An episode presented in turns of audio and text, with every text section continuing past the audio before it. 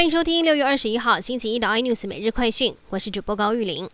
美国捐赠台湾的两百五十万剂疫苗昨天抵台，食药署连夜进行冷链查核与样品抽取，并带回食药署实验室进行检验。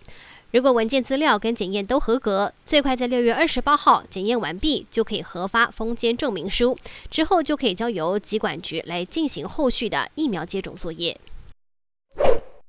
全台目前已经有一百五十四万一千七百三十二个人完成 A Z 跟莫德纳疫苗的接种，但是针对接种疫苗后死亡的不良事件，庄瑞祥也表示。因为死亡发生在疫苗接种之后，需要法医解剖报告进行分析，加上利用鉴宝和统计资料去分析死因跟死亡发生率。截至上个礼拜五，并没有观察到接种 A Z 疫苗之后死亡通报案件数大于背景的期望值，也就是说，疫苗跟死亡并没有完全的直接关系。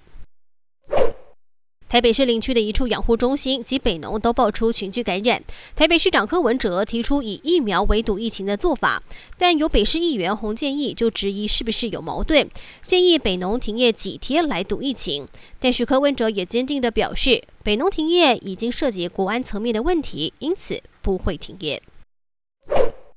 疫情影响，不止餐厅、饭店也是重疾撑不下去。芙蓉大饭店沉重的宣布，台北艺馆决定不与台糖公司续约，九月一号开始要终止十五年的营运，而且决定在捷运园车站附近创立新的据点。国产疫苗加快脚步，在高端解盲成功之后，这个礼拜将宣布取得 EUA。而另一个国产疫苗联雅生技预计七月份完成解盲。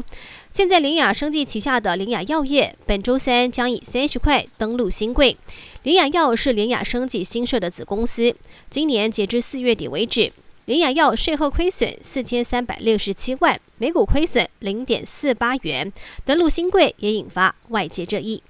更多新闻内容，请锁定有线电视八十八，M O G 五零四 iNews 最正晚报，或上 YouTube 搜寻三零 iNews。感谢台湾最大 p o c k e t 公司声浪技术支持。您也可以在 Google、Apple、Spotify、KKBox 收听最新 iNews 每日快讯。